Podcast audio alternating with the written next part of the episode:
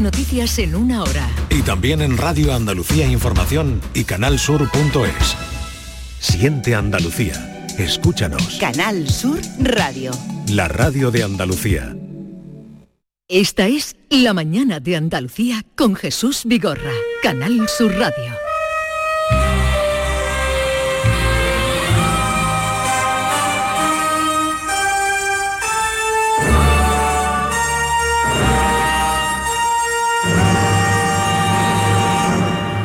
Siamo qui noi soli, come ogni sera, ma tu sei più triste ed io lo so perché. So che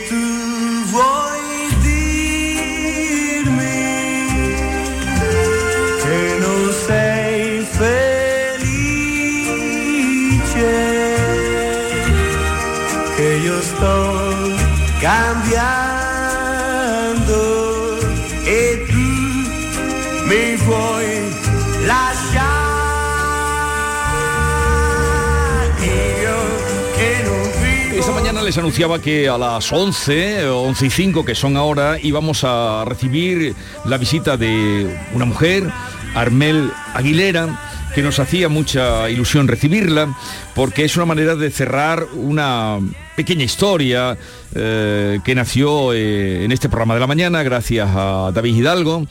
Y, y bueno, lo primero vamos a saludar a Armel Aguilera. Buenos días, Armel. Buenos días, Jesús. ¿Qué tal? Muy bien, estoy muy contenta de estar aquí y buenos días a todos. Hola. Buenos días. Hola. Él es David, creo que ya lo ha Sí. saludado y ella Bea.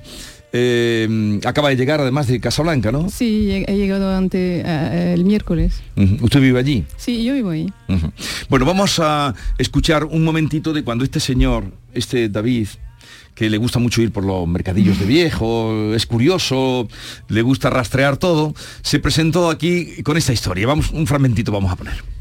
Vale, te Y- traigo una cosa, por A ver, favor, este dame- libro que trae dame aquí, tiempo, que es favor. un dietario de los que antiguamente se compraban. no es un dietario, esto es un diario. Por favor, le pido a los oyentes que pongan un ¿Cómo- poco de atención. Vamos a ver, pero ¿cómo- ¿qué diferencia hay entre un dietario y un diario? Porque en un dietario se escribe en dieta y en un diario se escriben las no, señor. sensaciones del día. Dietario es también un libro que es un diario. Ahora te lo, te lo Bueno, voy a- lo importante no ya es que no me crees a mí, te lo voy a lo que dice el diccionario. Lo importante es que quiero hacer un llamamiento a los oyentes porque he comprado en una mercado de antigüedades un diario de un chico que en el año 58 debía tener 16 años, es decir, que nació sobre el 44 o Mira, 43. escúchame, espérate un momento. Dietario. ¿Qué ponéis? Lee que ponéis dietario. A ver, que no veo la, si la gafa. No, lee la segunda. Libro en que se anotan los ingresos y gastos diarios de una persona. Segunda acepción. Segunda sección. Diario, agenda, memorándum, memorando. No, no, el segundo. El Sí, segundo. ag- agenda No, diario. ven Ah, más para abajo. Libro en que los No, cronistas no, el Aragón- segunda acepción. Diario Tendrá poca vergüenza, diario personal. ¿Será posible?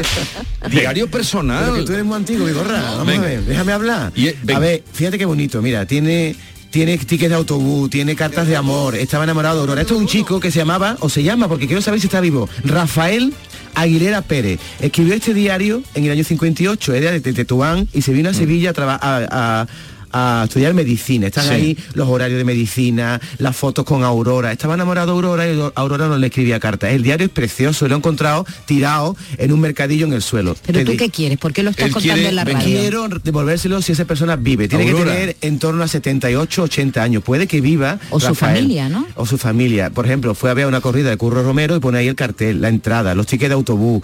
Y sobre todo estaba enamorado de Aurora, con la que tiene fotos. Dice, proceso lento nacido de Esto una fue cuando ocurrió, el día lo tenemos El 19 de diciembre de 2023. 19 de diciembre de 2023. Y Armel viene hoy a recoger ese diario porque es la hija de Rafael Aguilera. Exacto. ¿Y cómo le llega a usted la noticia de que eh, en la radio están hablando de su padre por un diario que ha encontrado David? Entonces fue una prima que vive en, en Madrid que me llamó porque un amigo suyo de un, pueblo donde veranamos mucho cuando- de pequeños, se acuerdo de mi padre y entonces escuchó el programa, llamó a mi prima diciendo, están hablando de tu tío, seguro. Entonces ella llamó a mi hermana en París, que me llamó, Y desde entonces pasé mucho tiempo a enviar mensajes a la radio para decir, bueno, estoy aquí eh, y bueno, quiero contactarme con, con David. Con David. Eh, entonces fue Madrid, mm, París, eh, Casablanca, que es donde Casablanca, usted vive. mm. ¿Lleva mucho tiempo viviendo allí? Yo nací ahí, sí. Allí. Ahora vivo, he vuelto a vivir porque tengo un- una escuela ahí que de mi madre, pero he vivido también en París, en Barcelona. ¿Y usted sabía de la existencia de ese diario? No, no lo sabía. Cuando pregunté a mis hermanos, mi hermano menor, menor sí lo conocía, lo había dejado en una casa y lo hemos perdido, seguro. ¿Y cómo llega ese diario a estar en un mercadillo? No ¿Por qué sé. esa casa la desalojaron? ¿Alguien? No, no, parece que gente han entrado en la casa y que tiraron cosas. Vale. Entonces, esto no lo sé. Al menos usted, eh, por cierto, viene de Casablanca exclusivamente a Sevilla a recoger el diario. Exclusivamente para esto. Porque sí. para usted es importante. Muy importante. Bueno, porque- pues... eh, Bueno, pues vamos a cerrar el círculo. Este círculo comenzó en 1958, aquel año, un joven adolescente llamado Rafael Aguilera comenzó a escribir un diario. Aunque nació en Loja, Rafael vivía en Tetuán y con 16 años aterriza en Sevilla para estudiar medicina. En ese diario, Rafael relata el día a día de su vida estudiantil en Sevilla. Por ejemplo, pega con pegamento la entrada de una corrida de toro a la que asiste, el ticket de un viaje en barco a Ceuta, la entrada a la Gruta de las Maravillas, porque se movía por aquí alrededor, recorta una entrada del cine y pone fotos. Ahora vas a ver fotos de tu, de tu padre con 16 años. Pero en ese diario también escribe confidencias, sentimientos y sobre todo relata el amor que sentía por una chica que no sé si tú conocías, llamada Aurora. no podía conocerla. Bueno, no Sí, sé si fue alguna 16 novia. años. No la conocía, eh, pero mi tía de Madrid me llamó y me dijo cuando escuchó el programa que era su amiga. Aurora, Aurora mía, ¿cuándo me vas a escribir? Pone por todos sitios cuando veía que la carta no llegaba. ¿eh? Y el diario termina abruptamente en 1960. Es la última página donde se ve una lista de canciones italianas que estaban de moda en aquel año, como una que estábamos escuchando ahora de fondo. Y en 2023, 66 años después de que tu padre escribiera esto, pues ese diario aparece tirado en una manta, en un mercadillo de antigüedades en Guillena, que es un pueblo de Sevilla. Bueno, pues yo que colecciono documentos antiguos, pues me agacho para ojearlo y efectivamente la señora rumana me lo quería vender carísimo, total, estuve regateando con ella, pero por dignidad lo compré, digo, no puede estar tirado en el suelo una cosa tan bonita. Y el pasado 19 de diciembre, como me he escuchado, pues en este programa traje el diario, hice el llamamiento y lo demás, pues ya lo sabes, eh, Armel contactó con nosotros y aquí está, y el diario, Bueno, pues, pues- ella no lo ha visto todavía, No. te lo No paso lo ha por visto. debajo para que él lo vea, para que lo vea. Entonces lo sacamos de la funda, ¿no? Está en una funda de plástico, Entonces aquí está. hacemos entrega. Gracias.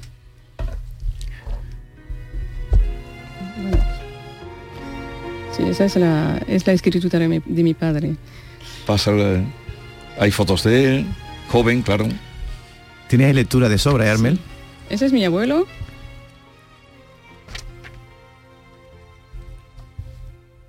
Pero sabes que en su vida después siempre ha tenido cuadernos donde hacía listas de cosas Sí. que hacer, de cosas que no diarios, como no había bueno confesiones ni nada.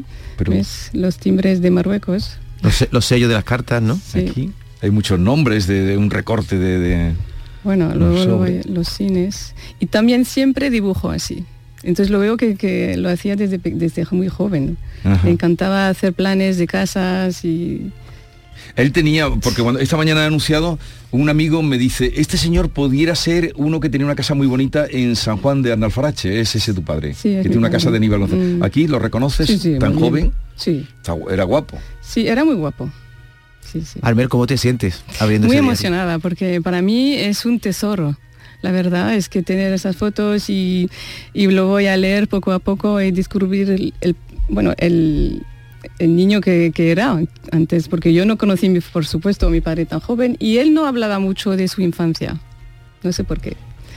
No, yo quería tener, bueno, saber cómo vivían esa, en esa época en Tetuán y, bueno, me decía como todo el mundo, no pasa, no he tenido una vida tan eh, increíble, pero no sé, es muy esa, esa es Aurora. Esa es Aurora. Sí, ahí sale con Aurora, que tú no sabías nada de Aurora, ¿no? No, Aurora no la conocía. Hemos conocí a la novia que ha tenido después, cuando justo antes de conocer a mi madre. Por cierto, que tu madre es francesa Sí. y tu padre, ¿dónde conoce a tu madre? Aquí en Sevilla, en la uni- universidad, porque mi madre vino a aprender el español y se conocieron por una amiga junta. ¿Y tu padre terminó ejerciendo? Ana? No, al final no, lo dejo medicina. Y Pero- llevo una, una carrera de negocios. ¿Llegó a terminar la carrera? No, de medicina No. no. no, sabemos por qué. Ese misterio sigue así. Y sabes una cosa, y mi hermano se parece mucho a mi padre. Sí, ¿Cuántos hermanos sois? cuatro. Cuatro. sí. ¿Y tu relación con tu padre cómo era, Armel?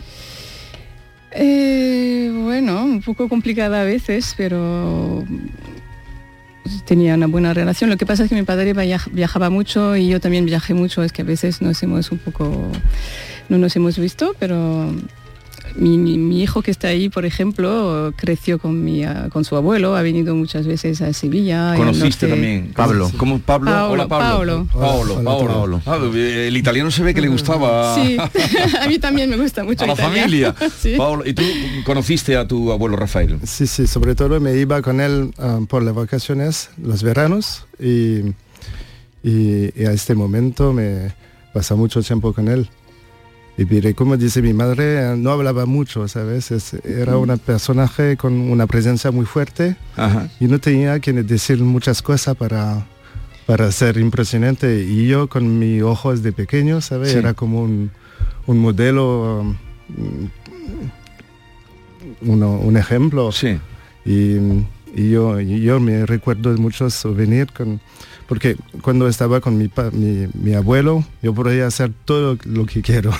Estaba la, la libertad total. Y por eso, no sé, es que... Pablo, tu abuelo sería poco hablador de mayor, pero ahí lo cuenta todo, ¿eh? ¿Ah, sí? Con 16 años él contaba todo, su vida, sus sentimientos, los guatecas a los que iba, las chicas que le gustaban, en fin, él era expresivo. Sí, y sí. digo también que eh, pasó un examen de francés, entonces ya en los años 60. De años Porque 60. luego en casa solo ah, hemos hablado francés, le gustaba mucho este idioma. Ah, también hay cartas, bueno, es fantástico. Qué Hay- suerte, hay- hay David, que lo compraste y hay que... cartas, esta es aquí un... Ese es el horario de la de medicina, los exámenes. el, el horario de los exámenes de medicina. Año 1950. Bueno, el horario de las clases, ¿no? Pero sí, sí dibuja con, con detalle y... Sí, sí. ¿Y por qué, Armel, tu padre vivía en Tetuán? ¿Su familia vivía en Tetuán o por qué vivía allí? No, por mi abuelo, que era en el ejército español y que estaba ahí unos 20 años. Cuando Tetuán era una era- española, sí. ¿no? ¿Y, vos- ¿Y vosotros por qué vivíais en Marruecos? Porque mi madre nació también en Marruecos, por casualidad. Somos de una familia de Normandía, en Francia, y ah, tengo, una, tengo gran tía que vino en los años 1927 a llevarse este cole que llevo hoy oh, en día. Y entonces mi abuela francesa se enamoró de Marruecos y no quiso regresar después de la guerra a Francia, y por eso mi madre nació en Casablanca conoció a mi padre en Sevilla, volvieron juntos a, a Casablanca y, y yo nací también ahí. Y tu padre vivió durante tiempo en Sí, Casablanca. muchos años, algo Mm. como 25 años. Como 25 años. ¿Y tus hermanos saben que has venido? Sí. Sí. Mm. Querrán, querrán todos ver el diario, ¿no? ¿O hay curiosidad? Sí, sí, por- bueno, mi hermano lo había visto porque es el que lo dejó en otro piso, pero sí, mi hermana de París está muy ilusionada. Interesada. Mi tía de Madrid también. es- es- Ah, es- ¿Algo similar de él tenías tú o habías visto de él? no, No. como este con fotos, dibujos, no, nunca. Puede que haya gente, Armel, que se pregunte cómo puede acabar un diario íntimo de una persona, que es una pertenencia importante, en un mercadillo, pero yo puedo explicar más o menos por qué. Cuando una casa se queda vacía, a veces entra gente en las Sí. casas y se lleva lo que hay y después, como ve que son cosas importantes y antiguas, las ponen sin ningún pudor en, en la alfombra de un mercadillo, que es lo que yo hice cuando lo vi, ¿no? E- Eso Bueno, puede sí, haber ocurrido, ¿no? Sí, seguro. Sí, seguro, porque lo hemos perdido, no sabíamos si, si estaba todavía en la casa y ahora seguro que estaba en este piso. ¿Y, y la casa de San Juan la mantenéis? Sí, está Mm. todavía ahí. Que es de Aníbal González, eh, No sé. del, del arquitecto. Ah, no sé. Sí, No, no, me han no dicho que es Aníbal González el, el gran arquitecto el- De la Plaza de los España. años de la Plaza de España. ¿Ah, sí, sí, ¿Cómo- sí. cómo es por esa, fuera la eso casa, vale, eh? esa casa vale dinero. Bueno, no, lo que pasa es que no, no. Al principio era una casa mm, pequeñita mm, Sí. normal y luego él compró casas alrededor y cambió totalmente el estilo de, de lo cuando entras ya no es una casa típica andaluza. Y no pienso que tenga mucho valor porque mi padre hacía muchas muchos cambios, le gustaba... Sí. No sé, era, era un oyente que me decía, dice, no, no, esa es la casa de, de Rafael, que Aguilera, y que era de, de- bueno, este arquitecto hizo muchos, muchos planos, porque Mm. trabajó mucho en Sevilla, siempre. en Armel, cuando, cuando yo conseguí comprar el diario, me entró la curiosidad de saber quién era Rafael Aguilera y lo primero que hice fue buscar en internet. Mm. Eh, si la pregunta te molesta, me lo dices o, o te callas, pero cuando buscas Rafael Aguilera en internet, lo primero que sale es que fue novio de Mila Jiménez. Yo no sé Sí. si eso tú lo quieres comentar. Sí, sí, es verdad. Lo fue unos años. Yo no nunca conocía a Mila porque en esa época no, no he visto mucho a mi padre. Pero sí, estuvieron juntos unos años. ¿Ya ha fallecido tu madre o no? Sí, mi madre falleció hace 20 años. Ujú. Sí, sí. Pues nada, aquí se cierra este, este señor, este joven, bueno, señor, David Hidalgo, es un tipo que tiene un corazón mm, más grande que el pecho. Y, y me parece quiero públicamente reconocer eh, el gesto que, de- de que tuvo. De, lo ha hecho con algunas veces con una fotografía que ha encontrado y ha preguntado, Nino José Luis, que me acuerdo. Entonces me, me alegra mucho mm, ser testigo de, de este reencuentro, de que hayas venido, te hayamos podido conocer y entregarte este. Sí, porque para este mí diario. era una obsesión cuando Ah, sí. así cuando oí el programa porque me gusta mucho guardar cosas, letras también de, en la familia de mi madre siempre recojo fotos, tengo muchísimos y también me- me- mi pasión es la genealogía, hacer los árboles de familia, entonces y entonces por eso cuando oí a David es que es como si era un mensaje del corazón, no sé, algo He de decir, agradezco he de decir mucho. también que cuando Armel contacta con el programa, yo mm, le iba a decir, te lo mando por correo. Y ella fue la que insistió en decir, no, no, cojo un avión cuando pueda de Casablanca a Sevilla y me planto en Sevilla, que es lo que hizo, porque llega esta noche, ¿no? Ah, ant- uh, sí, anteayer. Y vas a aprovechar unos días porque Sevilla está preciosa, ¿no? Me encanta. ¿Te gusta la ciudad? Sí, sí. He venido mucho de pequeña a las Mm. ferias y, Y, bueno, y a sí, Paulo también te gusta la ciudad. Sí. ¿Eh? Vamos a hacer mucho. un poco lo- lo- las turistas, vamos a, a visitar algunas cosas. Armel, ¿qué diría tu padre si te estuviera viendo, que no puede porque ha fallecido, y estuviera viendo que has venido desde Casablanca por un diario que escribió él de adolescente? Ah, eso es una pregunta, no sé, la verdad, pienso que estaría contento, porque cuando guardas así memorias, fotos, es que quieres a lo mejor que tus hijos lo, lo tengan.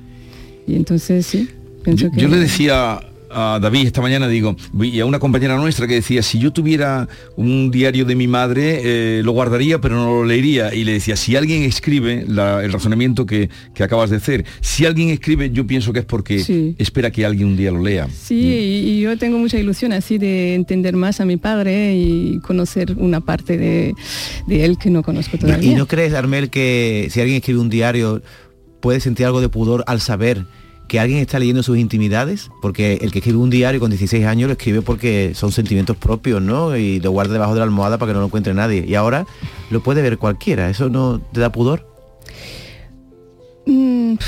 No, es que yo pienso también que tiene que, hay que, que la historia sigue también su, su paso. Si, si el diario no se ha perdido, si no acabó en la basura y si to- hoy estoy aquí y, lo, lo recojo, es que puede ser también el destino, que to- lo decimos mucho en Marruecos, Mektub. Mektub, es el destino. Sí. Pues tú hablas árabe, Bueno. Sí, yo hablo árabe. Ha sido un grandísimo placer eh, por nuestra parte y nada, que disfrutes con esa lectura que Sí. desde luego aquí está la bolsita que trajo David en la que viene guardado el diario. Paolo, encantado de conocerte, que tú también lo disfrutes porque además una letra clarita que se entiende perfectamente, que una letra hoy se escribe una letra clarita. Es una caligrafía preciosa tenía tu padre. Y, Y- yo de pequeña imité muchísimo la escritura de, de mi padre, que me encantaba de- desde pequeña. ¿Qué vas a hacer con el diario? ¿Lo vas a guardar en tu casa? Sí, lo voy a guardar en mi casa, lo voy a compartir, voy a enviar fotos a mi tía de Madrid que está- me está esperando y, y a mis hermanos, bueno, mi hermana de, de- de París que no lo, nunca lo vi. Pues nada, que lo disfrutes, lo dicho. Muchísimas gracias, y, Jesús. y David, gracias también por, Sí, por este gracias. momento que nos has proporcionado. Para mí ha sido un placer porque esto es cerrar un círculo, ¿no? Mm. Tu padre empezó a escribir el diario y al cabo de los 66 años lo recoge su, su hija. Me y lo parece va a leer por primera vez. Preciosa. 11, 22 minutos de la mañana, seguimos.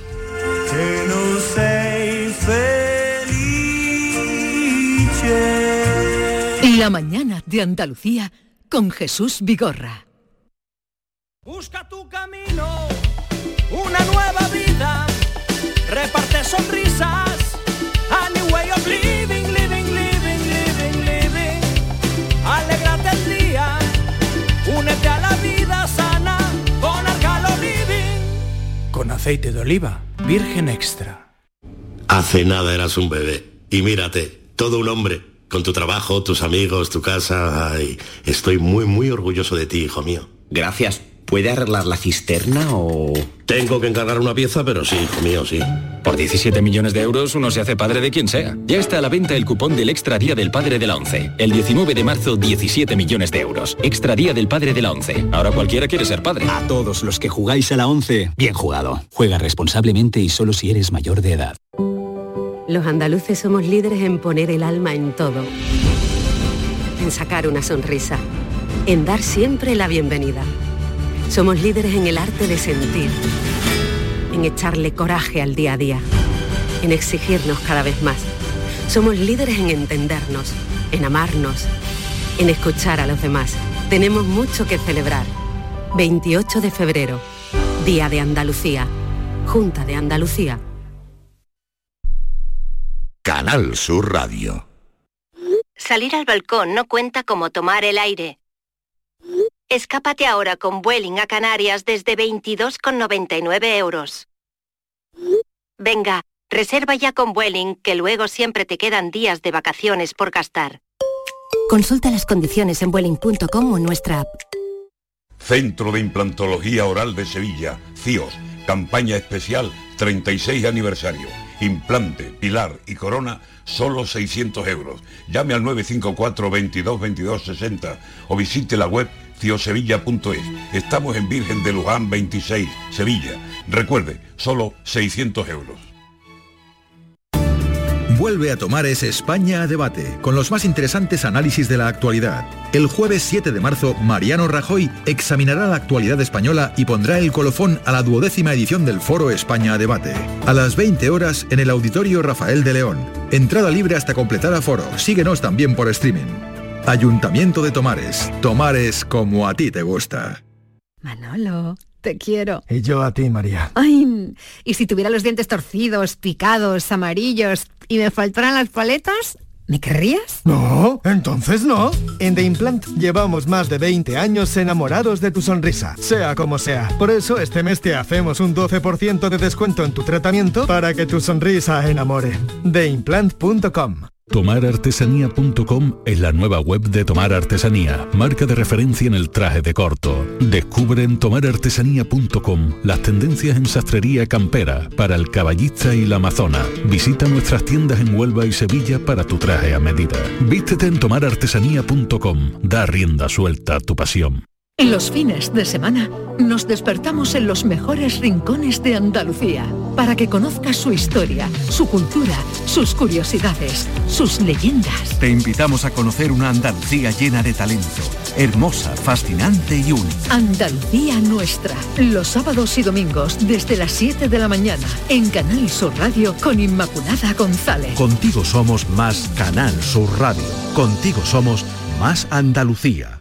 Esta es La Mañana de Andalucía con Jesús Vigorra, Canal Sur Radio.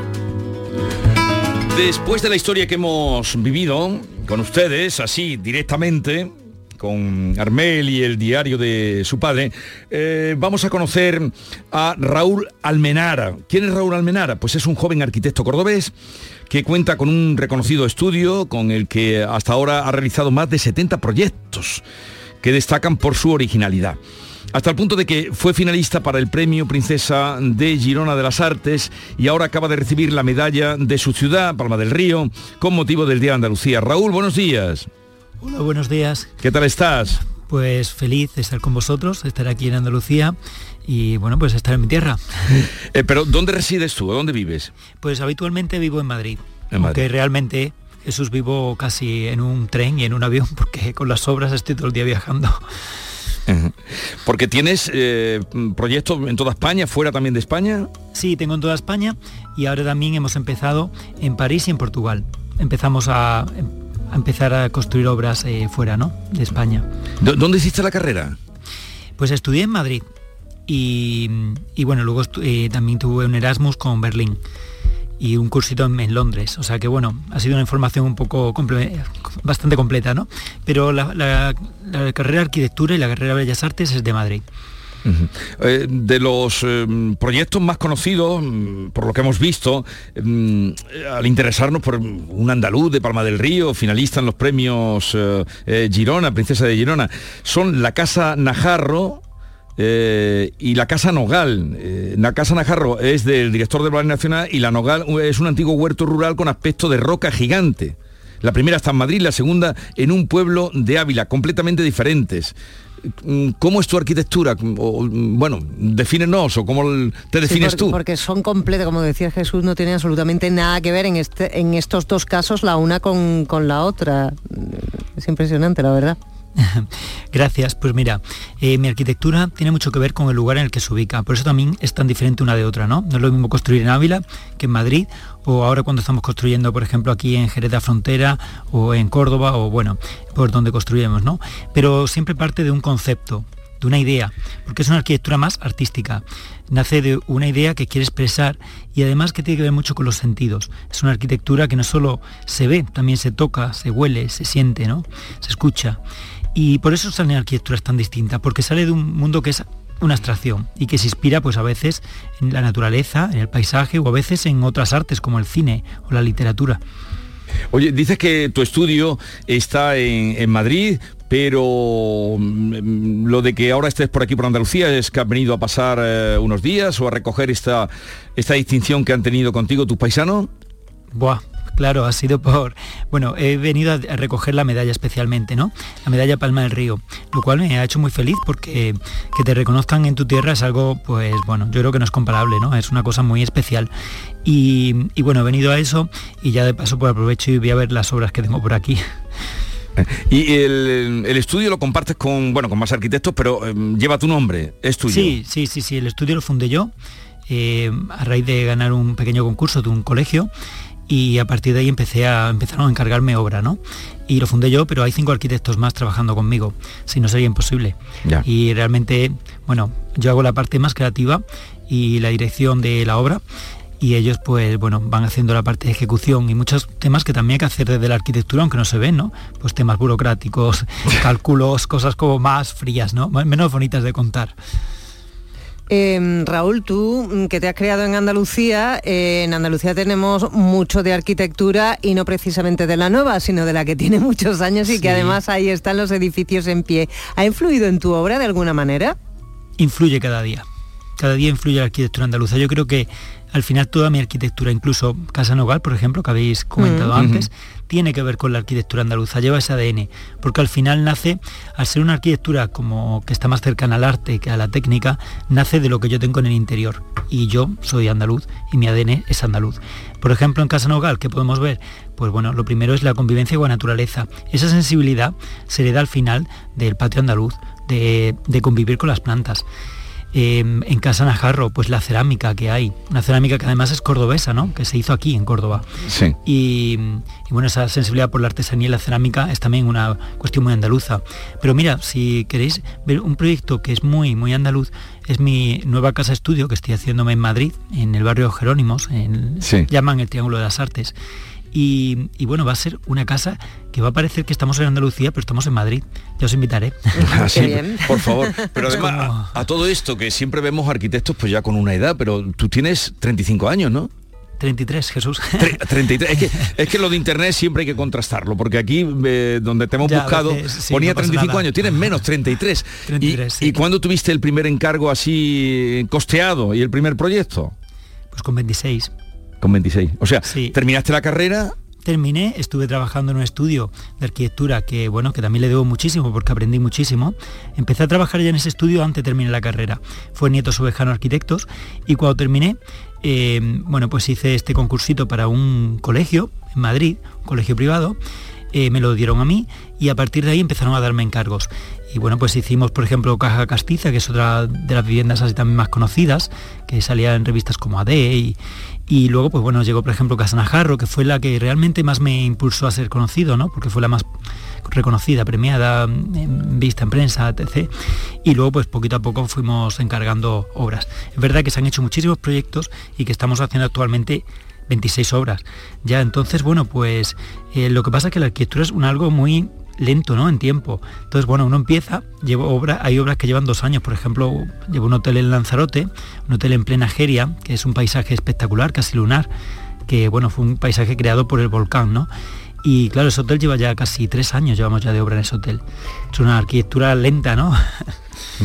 Raúl, hay muchos compañeros tuyos, eh, arquitectos, que también hayan estudiado Bellas Artes y, y, pues tengan ese, ese trabajo tan característico, ¿no? En tu caso. Que hayan estudiado Bellas Artes, que yo conozca pocos. Seguramente se puedan contar con los de las dos manos, no creo que más. Pero, y bueno, el trabajo, pues bueno, quizás yo creo que la diferenciación mía ha venido por haber estudiado Bellas Artes. Era algo que yo tenía muy claro, ¿eh? Y además lo tenía muy claro porque yo me crié en Sevilla, aunque sí de Palma del Río, soy de Córdoba, pero me crié en Sevilla capital. Y desde pequeño eh, yo vivía muy cerca, pegando al barrio Santa Cruz, Santa María la Blanca. Ajá. Y bueno, pues paseaba por el barrio Santa Cruz. Yo terminaba los exámenes y me iba a hacer fotos al barrio Santa Cruz. Y al final mi madre me decía, pero tú tienes que estudiar o arte o arquitectura, algo así, porque a ti solo te gustan las fachadas, los portales, eh, meterte en las casas, los patios y ver cuadros, tal. Y al final, pues encontré que en Madrid podía estudiar las dos. Y por eso me fui, ¿no? Para poder unir las dos. Una por la mañana, otra por la tarde. Fue unos años duros, pero la verdad que sí. mereció la pena. Oye, ¿y, ¿y, tu familia, tu padre, tu madre tenían que ver con el mundo de, de la arquitectura o el mundo de las artes? Nada. Nada. Nada, mi padre en el banco, nada que ver. Eh, mi madre eh, estaba en casa y nos cuidaba y bueno, la verdad que la gran gran parte de lo que soy se debo a porque es la que nos ha cuidado, la que nos ha además nos ha guiado un poco en saber lo que queríamos, porque cuando eres tan pequeño a veces no sabes tienes intuiciones, pero necesitas a alguien que te diga que quieres ser, ¿no? Y bueno, una persona que a lo mejor sí me ha influido más a nivel artístico es mi abuela, que le dediqué además la medalla de Palma del Río ayer, y se la dediqué porque ella eh, era cocinera, pero bueno, tuvo bastante fama por sus recetas, ¿no? Y sí que era una labor más artística. Y ella siempre me enseñó el esfuerzo, el trabajo y sobre todo la diferenciación. Lo importante de ser diferente en tu sector y, y ser tú mismo, ¿no? No intentar ser otra cosa. Y bueno, es la relación más cercana que tengo con las artes. Uh -huh. Viendo la cerámica de la Casa Najarro, en, inevitablemente a mí por lo menos me viene a la cabeza Gaudí. No, no sé mm. qué, qué, ha implicado este, este arquitecto en tu, en tu vida. Pues mira, no soy tan seguidor de Gaudí, pero es verdad, y me lo han hecho además en referencia varios críticos de arquitectura también, o sea que sí. Y bueno, yo creo que tiene que ver un poco con ese mundo como de orgánico, que no es una arquitectura eh, de ángulos rectos, una arquitectura como la de Gaudí, muy orgánica en curvas, y también un poco como, pues que tiene ese punto como eh, ilusorio, ¿no? Como de poder llegar a ser el espacio más de lo que a priori tiene que ser un espacio. En el Casanajarro no es solo la cerámica, sino también el juego de espejos. El juego de espejos genera que el espacio se triplique y que no sepas muy bien dónde estás. Y eso tiene mucho que ver también con la arquitectura uh -huh. Gaudí. O sea, yo creo que sí que hay una relación ahí. Como hoy el conocimiento está al alcance de quien tenga un teléfono un ordenador, si ustedes ponen, quédense con este nombre, eh, Raúl Almenara, podrán ver por qué nos ha llamado la atención, por qué le hemos invitado, porque hace algo pues distinto, como él ha dicho, algo eh, hay que hacer lo que no está hecho o, o ser tú mismo. Dices en una entrevista que la arquitectura contemporánea está para mejorar las edificaciones que ya existen y adaptarlas, no para demoler, demolerlas. Eh, esto, con todo lo que se han llevado por delante en nuestras ciudades andaluzas y la Sevilla que tú conociste. Ya. Bueno, Sevilla al menos conserva bastante. Hay ciudades de Andalucía que han, han, de, han hecho más demolición. Es una pena. Y, llevo, y creo que bueno, que efectivamente ahora que hablamos de sostenibilidad, qué mayor sostenibilidad que el reciclaje, ¿no? Y también el reciclaje arquitectónico. Hay mmm, verdaderas edificaciones que cuando a veces las veo que van a demolerlas me da una pena terrible. O sea, es una cosa, pero yo creo que la arquitectura moderna, la arquitectura contemporánea, mejor dicho, eh, tiene que hablar con la arquitectura histórica, la arquitectura tradicional. Y entonces partir a veces de la demolición, a veces es un error se puede reutilizar y se puede reformar y se puede volver a dar un uso nuevo, incluso cambiando el uso. O sea, una vivienda puede llegar a ser administración o viceversa. O sea que eh, yo creo que ahí está la labor del sí. arquitecto. Rafael Manzano, que no sé si lo tuviste de profesor, eminente arquitecto. Lo conozco. Lo conoce. No lo, lo, tuve profesor, no tuve lo, suerte. Lo he entrevistado en muchas ocasiones, él sigue trabajando, tiene ya ochenta y tantos años. Decía, le oí decir un día en una entrevista y me quedé con eso, dice, un buen edificio vale para todo. Y cada vez que veo pues una cárcel en Jaén que convierten en un museo, este del cuartel de artillería que convierten ahora también en un centro cultural, las atarazanas que van a convertir en el gran eh, museo cuando la acaben en Sevilla, eh, ¿tú también piensas eso? Que un buen edificio... Totalmente. Totalmente. Un buen edificio, efectivamente. Suscribo palabras de Rafael Manzano, que además es un maestro, eh, vamos, 100%.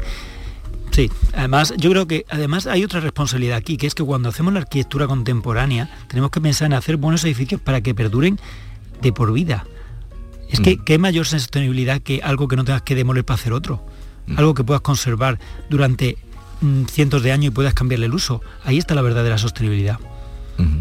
Eh, estás de finalista en los Arc Daily, que es un premio importantísimo. Hay muchos finalistas, es cierto, ojalá que tengas eh, suerte. es por la Casa Nogal, ¿verdad? Sí. Em, ¿Tú dónde te ves construyendo? ¿Cuál sería tu sueño? Pues mira, tenía y tengo un sueño muy importante que es construir mucho en Andalucía. Porque es mi tierra y es porque de donde he nacido y donde mi arquitectura ha nacido. Yo sabía que quise ser arquitecto en Andalucía y bueno, y entonces pues volver a Andalucía me, volvería loco. Es verdad que ahora, eh, desde hace un año y medio, dos, han empezado a encargarnos obra en Andalucía. Ha sido de las últimas, eh, digamos, comunidades que nos han encargado obra. Y bueno, estoy muy contento, estoy construyendo en Jerez, en la, Plaza del Gallo Azul, es un sitio espectacular. Sí, sí, sí, todo el centro, vamos. Todo el centro, sí, una casa, bueno, son tres casas señoriales que se han unido para residencia y es espectacular. Y bueno, estamos haciendo en Palma del Río, bueno, en varios puntos. Y luego eh, mi, segunda ambición es construir en, el ámbito internacional, ¿no? Pasear esa arquitectura que tiene ADN español y ADN andaluz eh, por todo el mundo. Porque además ya se está paseando, pero se está paseando a nivel prensa, ¿no? Casanoval está publicada en China, en Rusia, en todos sitios. En Najarro también. Pero ahora ya no sería pasearlo solo a nivel imagen, sino también construirla, ¿no? Construir esa arquitectura. Madre mía, 33 años. ¿Qué nos gusta conocer andaluces así, Raúl? ¿Qué nos encanta conocer andaluces eh, universales ya? Una, mm, ya como vas a venir por Jerez, eh, avísanos un día que vengas a la radio, nos conozcamos y, tal. Un día que vengas con un poquito de tiempo. Fantástico. Entre coger el ave y venir de Jerez. Una cosa, ¿qué te parece? Eh, tú has pateado, conoces Sevilla, el que la plaza de Aníbal González, la habrás oído la noticia, quieren cerrarla para que haya que pagar un óvulo para entrar en la plaza. Pues la verdad no lo había escuchado, me acabo de enterar. Ah, no, pues bueno, la plaza la conoces. Lo que te puedo hablar es que la plaza es una arquitectura, eh, vamos, emocionante y fascinante. Invito a todo el mundo que vaya, no sé si habrá que pagar o no, pero pues no, no, merece la pena ir. El ayuntamiento, de Sevilla quiere poner, bueno, se ha liado un escándalo, quiere poner que haya que pagar para entrar a verla. ¿Eso qué te parece? ¿La arquitectura de ese tipo? A los de andaluces no, ¿no? a los sevillanos. a los sevillanos no. Bueno, imagino que lo harán por un tema de costes. Entiendo también que esa arquitectura tienen que mantenerla y, tiene mucho coste. O sea que no sé por dónde viene la decisión política, pero sí entiendo que tiene unos costes de, conservación que bueno que habrá que sostener. Pero bueno, lo que sí puedo decir es que haya que pagar o no, merece la pena para entrar a la, Plaza de España de, Sevilla. Vamos. Eh, Raúl Almenara, encantado de conocerte. A los que nos estén escuchando y quieran saber y conocer, deben, eh, pongan Raúl Almenara y ya verán ahí todo lo que sale de sus muchos proyectos y de las casas que, y de las obras que ha ido haciendo. Un saludo muy grande, felicidades porque tu pueblo te reconozca, un pueblo bonito como es Palma del Río y mucha suerte. Muchas gracias, Jesús. Adiós. La mañana de Andalucía con Jesús Vigorra. Tenemos con nosotros a Ceci, de Quality Hogar, nuestro servicio técnico de confianza. Ceci, si tenemos una limpia averiada, ¿la reparáis con piezas y recambios originales? Por supuesto que sí, Maite. Somos la única empresa que tenemos piezas y recambios originales. Pero no solamente una limpia, cualquier aparato del hogar que no funcione. Puede ser un robot de cocina, una radiofrecuencia, una magnetoterapia, sea de la marca que sea, te lo vamos a dejar como nuevo. Llámanos ahora y pide tu presupuesto gratuito y sin compromiso. 937 078 068 937 078 068. Por otra parte, si tienes una máquina de Aqualimpia o de cualquier otra marca cogiendo polvo y ocupando espacio porque ya no la utilizas, en Quality Hogar te damos la opción de poderla cambiar por otro producto de tu elección de nuestro amplísimo catálogo. Además, en Quality Hogar tasan tu máquina antigua con hasta 800 euros para que puedas adquirir cualquier otro producto de la altísima calidad con las mejores condiciones y financiación. Llámalos ahora mismo y no dejes escapar esta oportunidad. 937 078 068 937 078 068. Además, si en tu caso quieres volver a utilizar la Aqualimpia que ya tienes, pero no recuerdas cómo funciona, enviaremos un técnico a tu domicilio para hacerte una demostración y un mantenimiento del equipo, para que así puedas sacarle el mayor partido y alargar la vida de la máquina. Llámalos ahora al 937 078 068 937 078 068. Aqualimpia es marca registrada de Quality Hogar. Bocata rico con crema de atún. 100% ingredientes naturales y sin aditivos. Pates la piara, más buenos que el pan. Canal Sur Radio. Empieza el día a tope de energía en Basic Fit, en casa o en el gym a la vuelta de la esquina. Apúntate ahora, disfruta de cuatro semanas extra y llévate una mochila. Siéntete bien y haz del fitness tu básico. Hoy es el último día. Ver condiciones en basic-fit.es. Basic Fit. Plaza de Toros de Sevilla, Empresa Pajés. Abono de localidades de la temporada taurina 2024. Renovación de abonos del 26 de febrero al 5 de marzo. Nuevos abonos del 26 de febrero al 9 de marzo. Abono especial para jóvenes y jubilados. Posibilidad del pago fraccionado del abono. Horas de taquilla de 10 a 2 y de 5 a 8 en las taquillas oficiales de la empresa. En la Plaza de Toros, Paseo de Colón. Lamaestranza.es. Patrocinado por Caja Rural del Sur. Vuelve a tomar ese España a debate, con los más interesantes análisis de la actualidad. El jueves 7 de marzo, Mariano Rajoy examinará la actualidad española y pondrá el colofón a la duodécima edición del Foro España a debate. A las 20 horas en el Auditorio Rafael de León. Entrada libre hasta completar aforo. Síguenos también por streaming. Ayuntamiento de Tomares. Tomares como a ti te gusta. Centro de Implantología Oral de Sevilla, CIOS, campaña especial 36 aniversario. Implante, pilar y corona, solo 600 euros. Llame al 954 22 22 60 o visite la web ciosevilla.es. Estamos en Virgen de Luján 26, Sevilla. Recuerde, solo 600 euros. No te puedes perder Ciclolé, el mayor evento de ciclo indoor de Sevilla que se celebrará en Airesur el 9 de marzo. Una jornada deportiva de seis clases con instructores de reconocimiento nacional. Además, es un evento solidario ya que si te registras, Airesur donará 3 euros a la Asociación Pulseras Rosas. Más información en ccairesur.com. Airesur, todo lo que te gusta. La mañana de Andalucía con Jesús Vigorra.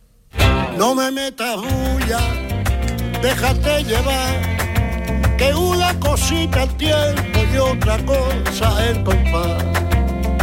No me metas bulla. José de los Camarones, buenos días. Hola, buenos días Jesús y compañía. ¿Cómo estás? ¿Cómo estás? Bien, muy bien, muy bien, gracias a Dios. Muy bien, feliz y contento.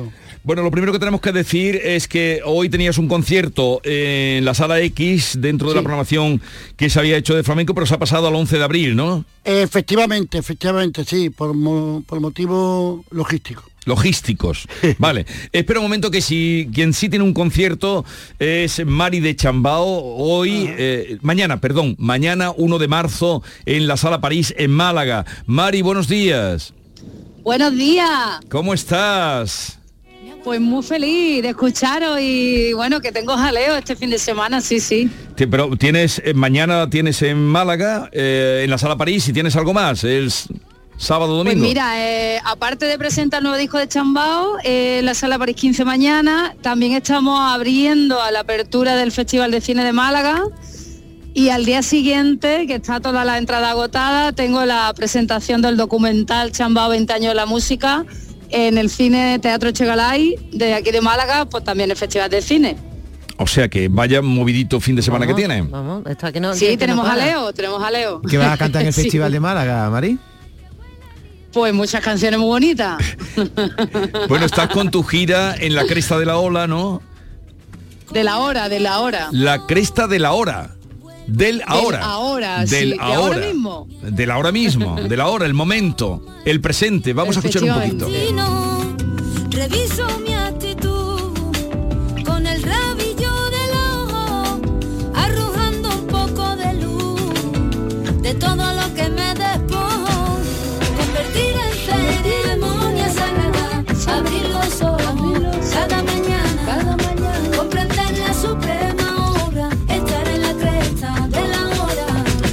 La cresta de la hora.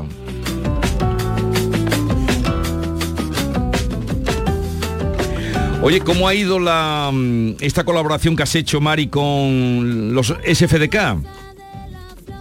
Bueno, más que una colaboración es una cooperación.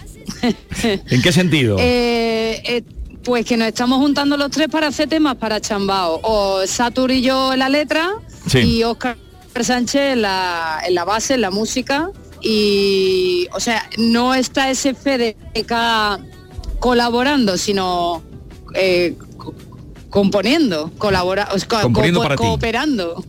Componiendo para ti. No, Sí. es que eh, hace tiempo que los conocemos, le tenemos mucho cariño a los SFDK y- y, Sí. cuando ¿Quién leí no les noticia, tiene cariño? Si es que son, vamos. son para comérselo. son para comérselo, son bueno, aparte de lo que aprende de ellos y con ellos, son tres pe- dos pedazos de personas, ya te digo, con un corazón grandísimo. Oye, me hablabas de que se va a presentar el documental que es sobre tu, tu carrera, tu- tus años, un- son ya 20, ¿no? En la música. Ajá. Ah, ¿Y has quedado Sí. contenta? Sí, es un documental con una mirada bonita, poética, romántica hacia estos 20 años, bajo mi la dirección, codirección de Carlos Zapata y mía, y bueno, eh, desde, desde la vivencia tiene un aire así mm, romántico, diría yo. Mari, tenés disco, documental y libro. Está, ¿Qué te sale? ¿El libro de, también va sobre tu sobre tu trayectoria artística? El libro saldrá en septiembre y el libro va sobre la atención plena, va sobre, sobre tres etapas en mi vida en las que, bueno, me ha costado un revolcón, un revolcón con la vida, Sí. el recuperarme de, de- como de, de tres de tres crisis o tres batacazos, tres momentos más, más eh, álgidos, digamos, no tan no tan dulces y, y cómo, hace- cómo he hecho para recuperarme de esos tres momentos. ¿Y cuáles son las cosas, Mari, que te ayudan a recuperarte de esos momentos? Hola. Sí. No sé si se ha ido la cobertura. ¿Nos oyes, ¿Se ha Mari? ido? Hola. Hola, ¿Te hola, oigo? hola, sí. si, te si preguntaba qué herramientas utilizabas tú para recuperarte de, de esos momentos un poquito difíciles algunas veces en la vida. Esto se ha ido. Se nos ha Se ha ido, va en ha un tren. ¿no? Tiene toda la Ponme pinta. un poquito de entre dos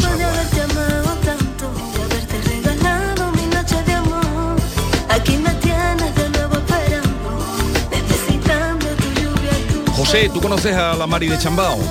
Sí, conozco a Mari de, de Sambao, no, pero nunca he tenido yo la, la oportunidad de hablar con ella, creo yo, creo yo, pero sí, la conozco bien eh, eh, y es una gran artista y una gran persona, sí. Mi- mira qué cosita hace con Entre dos aguas, mira.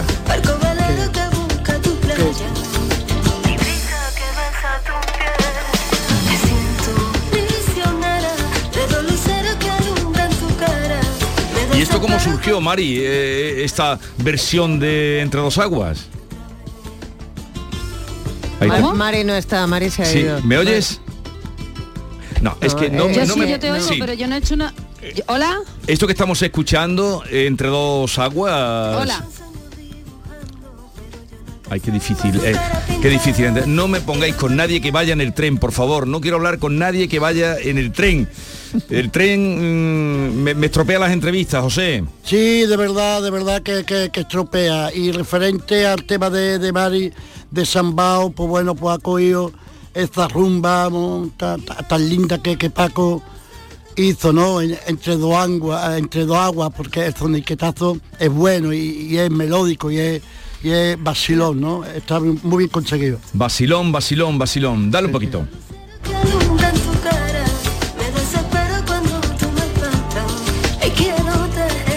Bueno, ¿cómo estás, Jerez? Eh, José. Bueno, Jerez está maravillosamente bien, está muy bien, está muy feliz, mucho, mu- mucha gente paseando, viniendo, yendo, bebiendo, comiendo y disfrutando de, de- de- de la ONU del flamenco como es Jerez de la Frontera. Y te tengo que comunicar que aunque ya vosotros lo sabéis, el- este domingo pasado pues yo actué Sí, en el Museo de la Atalaya. ¿Cómo fue? Genial, genial. eh, La gente no cabía, tuvieron que dejar gente a- afuera. eh, con todo el grupo, ¿no? Con todos los músicos y, de verdad la gente disfrutaron de, de- de- de- a lo sumo, ¿no? A Manuel Gurao que estaba allí también. y, en fin, que todo el mundo muy feliz, muy feliz. Jesús, muy feliz. ¿Y, y tú? ¿Quedaste contento de...? Yo, claro, yo quedé contentísimo, ¿no? Mi alma se alegró, mi espíritu y mi cuerpo se alegró y se metaforseó, ¿no? Y todas las moléculas fueron al lugar que le pertenece. Es que dentro del Festival de Flamenco que se está desarrollando ahora, por eso José, que no da puntada sin hilo, habla de la ONU del flamenco, eh, presentó su, su espectáculo y ya cantaste algo nuevo de Tenlo por cuenta, por Sí, ejemplo. eh, efectivamente, tenlo por cuenta, canté. Tenlo por cuenta. La colombiana, la colombiana con, con ranchera. Ah, ahora lo vamos a escuchar. Oye, José, tú que sabes que a nosotros nos gusta preguntarte cositas de tu vida. Hoy hemos tenido aquí un momento muy emocionante de una Ajá. señora que ha, ha recogido un diario que escribió su padre hace 70 años. ¿Tú, Ajá. ¿tú alguna vez has escrito confidencia? ¿Has seguido un diario para contar tus sentimientos? Bueno, yo tengo, yo tengo un libro escrito que se titula Morir para vencer. Morir para Pero- vencer. pero Sí. es un libro, no es Eh, un diario. Una, peque- una pequeña biografía y ahora están escribiendo mi, mi biografía de pe a pa. Y para no herir eh, eh, eh, sensibilidades eh, en, en los personajes, ¿no? Pues entonces eh, hay muchos personajes que no ¿Nombres son... en- Eso es que no son ficticios, que están y bueno, es el que está hablando con vosotros. Pero es un libro de memorias, es un libro de Sí, sí, recuerdos. sí, no, sí, de memoria. Y voy a detallar todo, todo, todo, todo durante 40, 40, 50 años atrás, sí, sí. Bueno, ¿dónde tienes el próximo espectáculo? Bueno, pues el próximo espectáculo es, eh, estoy invitado en participar en tres ocasiones dentro de la gira Postmambo Andalucía, el 3 de marzo con Alfredo Lago, el 5 con Antonio Lizana y el 11 con Jorge Pardo, Jerez, Cádiz y Córdoba. Con Esto es Jorge Pardo. ¿Cuándo vas a actuar con Jorge el, Pardo? el día 11 en, en Córdoba. El día en 11 en Córdoba. Jorge Pardo eh, es un grande, ¿eh? Sí, sí, sí. Ya yo he, he- he actuado con él y bueno, y lo pasamos muy bien. Y esto lo monta un grupo de pues, Mambo, lo integra un total de 32 americanos que se fiaron en mí y dicen, no, a este. Mira A que este. este, a este, a José los Camarones. Pero dicen que se llama Mambo. Post Mambo. Post Mambo. Post, man- post Mambo. Mambo, Mambo, ese. Mam- Mambo, eso es. Mambo. P-O-S-T-M-A-M-B-O. Pero tú no tienes mucha pinta de americano, ¿eh? Te habrán cogido por otra cosa, ¿no? No por el cante, por cante, Ah. ¿por qué? Porque son 32 americanos, entre ellos importantes musicólogos, actores, músicos y otro enamorado como también, hay antropólogo y etno, esto sí que manda huevo. Etno, etnomusicólogo Ned Suf- Suflete, Sublete. Etnomusicólogo. Entonces vamos a recordar, la primera actuación la tienes el día 3, me has dicho. El día 3 en Jerez. En el Jerez. Día, el día 5... Esa será dentro del festival. Eh, no, está fuera del festival. Vale. El día 5 en Cádiz, en, en la esto de los mártires. En Cádiz. Mm, La esto de los mártires, ¿por dónde cae? Eh, No sé, la esto de los mártires. la Plaza de los Mártires. Pregunten ustedes. que, eh, que- que- que es emblemático en Cádiz. emblema- hombre, emblemático. Y, en. Córdoba, ¿En Córdoba dónde vas a actuar? El día 11 ya lo diré ya yo más, más adelante, para la semana que viene, para que me digan a dónde está. Bien. Y entonces pues estoy muy muy contento porque estos señores pues han, se han acordado de mí. Fíjate que hay aquí cantadores en Jerez y en Andalucía y en el mundo entero. Y dice, no, a José de los Camarones. Mira que este a José de los Camarones, caramba, punto. José de Camarones. por cuenta, excúsatelo por cuenta. Como me va, solo hablo. Sabe por lo que ha vivido. Dale, dale. El diablo, más que el diablo. Me encontré estando perdido. Lo, mismito que San Pablo. San Pablo de Tarso. Ay, de Tarso. San Pablo. Tarso, San era Pablo. Saulo, era Saulo y, y le cambiaron el nombre. ¿Cómo era Saulo, eh? Oh, Oh, oh, tenía cinco ciudadanías romanas de la tribu de Benjamín, el más chico, estudiando a los pies de Gamaliel, doctor de la ley de aquella época. Tremendo. Me deja impresionado. Cosa Por no cierto, donde estará en Cádiz eh, José de los Camarones para todos los oyentes que lo siguen eh, aquí y que luego lo quieren ver. Ah, eh, Baluarte ba- de los mártires. Baluarte de los Baluarte mártires. de los mártires. Ahí está. ahí José. está. José, ¿por qué no hace una reflexión sobre cómo viviste ahí el día de Andalucía? Tú que eres tan Bueno, el día de? Andalucía lo viví muy bien, lo viví muy bien y me acordé mucho del padre, del padre de, de Andalucía, ¿no?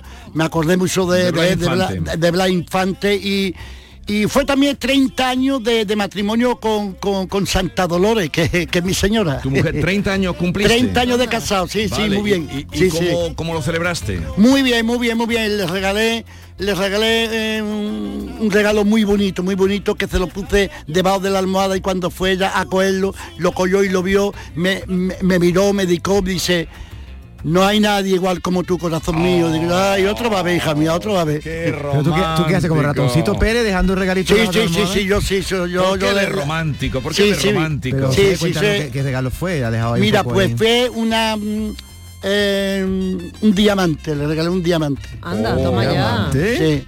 Sí, sí, sí. Aprende, un- David. Pero eso de los dineros que estás ganando, ¿no? Aprende. Con- Verá, verá, te, te lo por cuenta que mi padre me dejó la empresa de, de los camarones, ¿me entiendes?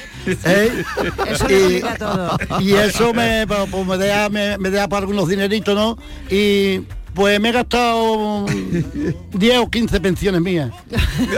No tienes que vender camarones tú para pagar, pa pagar Oye, te he visto vendiendo camarones por hay por ahí en TikTok eh, que estás por Ubrique con una elegancia vendiendo camarones. Sí, sí, me Oh. voy. A lo mejor este sábado, si Dios quiere, voy a coger un par de kilitos de camarones, otro par mm, de kilitos de crustáceos Sí. y me voy a Ubrique. Pero los crustáceos que tenías eran un pedazo de crustáceos. Oh, bueno, lo- lo- los crustáceos eran como cabeza de niño chico.